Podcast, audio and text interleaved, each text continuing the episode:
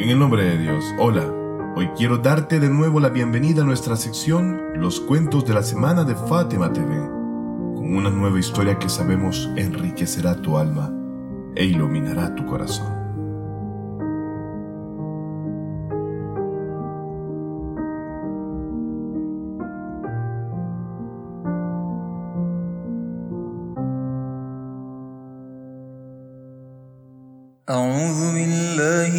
الشيطان الرجيم.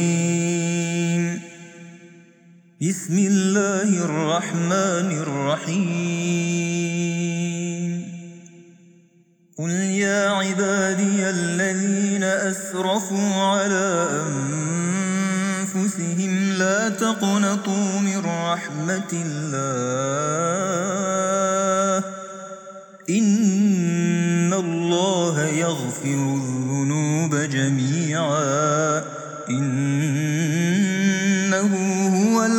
الغفور الرحيم Di, oh siervos míos pecadores, que os habéis excedido del límite y habéis cometido un delito contra vosotros mismos. No desesperéis de la misericordia de Dios. En verdad, Dios perdona todos los pecados. En verdad, Él es perdonador, el misericordiosísimo. La falta de esperanza en la misericordia de Dios es el resultado de una creencia errónea y un dogma equivocado respecto al Dios Todopoderoso. Un defecto como este en la fe de Dios puede conducir al hombre a la incredulidad. La desesperanza en la misericordia divina trae consigo muy malas consecuencias. Quien pierde la esperanza en la salvación, quien nunca piensa en compensar el pasado y ya lo que lo considera imposible.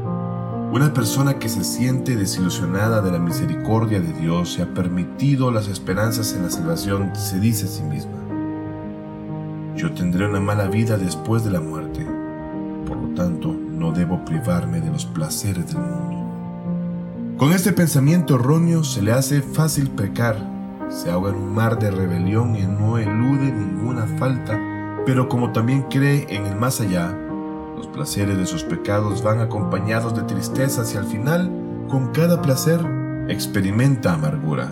Entonces la persona que ha perdido la esperanza en la misericordia de Dios, además del infortunio en el más allá y de su propia vida eterna, tampoco siente placer real de su vida fugaz en el mundo. Quizás por ello es que el hombre desilusionado de la misericordia de Dios, además del castigo por sus pecados, soportará también el castigo por su falta de esperanza. En efecto, la religión del Islam y las narraciones que nos han legado los infalibles se enfatiza que la desilusión y falta de esperanzas de la misericordia de Dios es un gran pecado. Después de esa introducción, vamos juntos a oír el cuento de esta semana.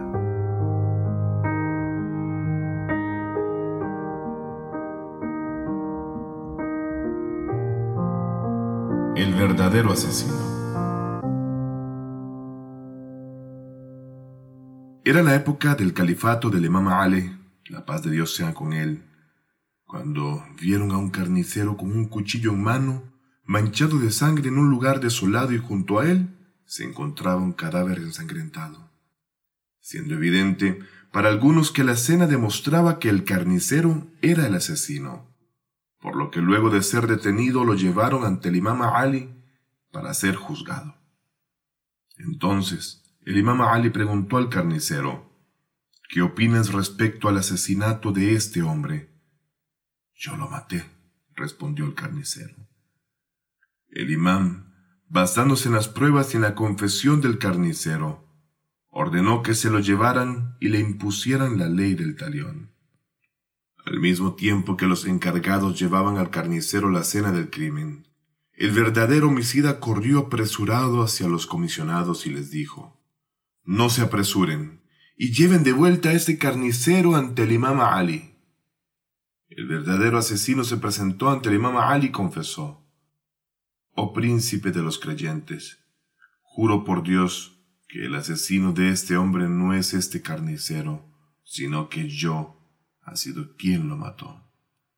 El imam Ali preguntó al carnicero, ¿qué fue lo que hizo que atestiguaras que tú habías matado a ese hombre?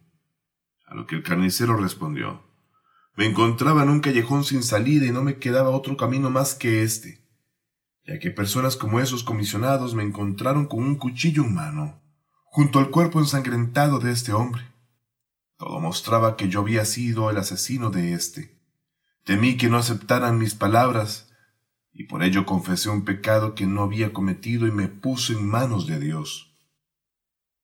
Cometiste un grave error, le reclamó el imam Ali al carnicero. Pero la verdad es que cerca de ese lugar, en medio del desierto, maté un cordero. Entonces sentí la necesidad de orinar y para saciar esta necesidad Ensangrentado y con cuchillo en mano me dirigí a ese lugar baldío, en donde encontré el cuerpo ensangrentado de ese hombre asesinado, por lo que me levanté horrorizado. Y fue en ese preciso momento que llegó ese grupo y me arrestaron como criminal. Acto seguido, el imam Ali salam volteó hacia el criminal y le preguntó, ¿Cuál es tu historia? A lo que el asesino dijo, el demonio me engañó y codicié la propiedad de la víctima y entonces lo maté. Luego sentí que un grupo se acercaba, pero salí de ese lugar en ruinas. Y fue que cuando el grupo llegó, encontraron en ese lugar al carnicero junto al cuerpo.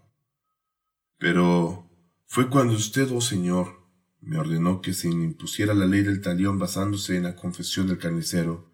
Vi de nuevo la sangre de una persona la cual había sido derramada por mí y es así que decidí confesar lo sucedido para salvar la vida del carnicero inocente. El imam Ali salam, después de escuchar lo ocurrido, volvió hacia su hijo el imam al-Hassan, a pasar con él, y preguntó, ¿Qué dictamen hay en este caso? el imam Hassan dijo, Oh príncipe de los creyentes, aunque este hombre es un criminal, mató a ese hombre, pero en su lugar salvó de la muerte la vida del carnicero. Y Dios Todopoderoso dice en su libro.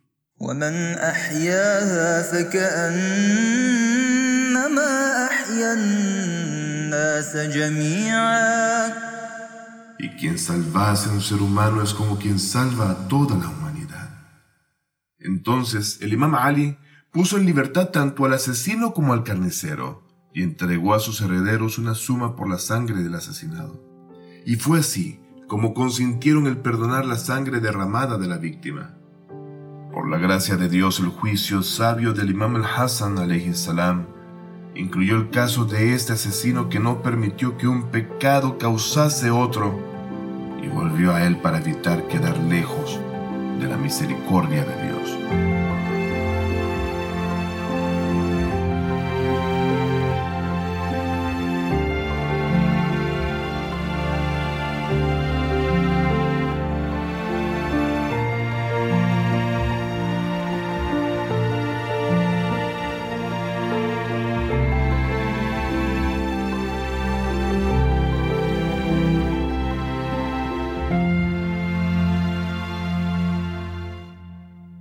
Llegado al final de este cuento. Te deseo mucho éxito. Que Dios Todopoderoso te brinde a ti y a tu familia, y a todos los que amas, lo mejor de esta vida y la otra. Por favor, cuídate y nos volvemos a ver la próxima semana con un nuevo cuento. Hasta luego.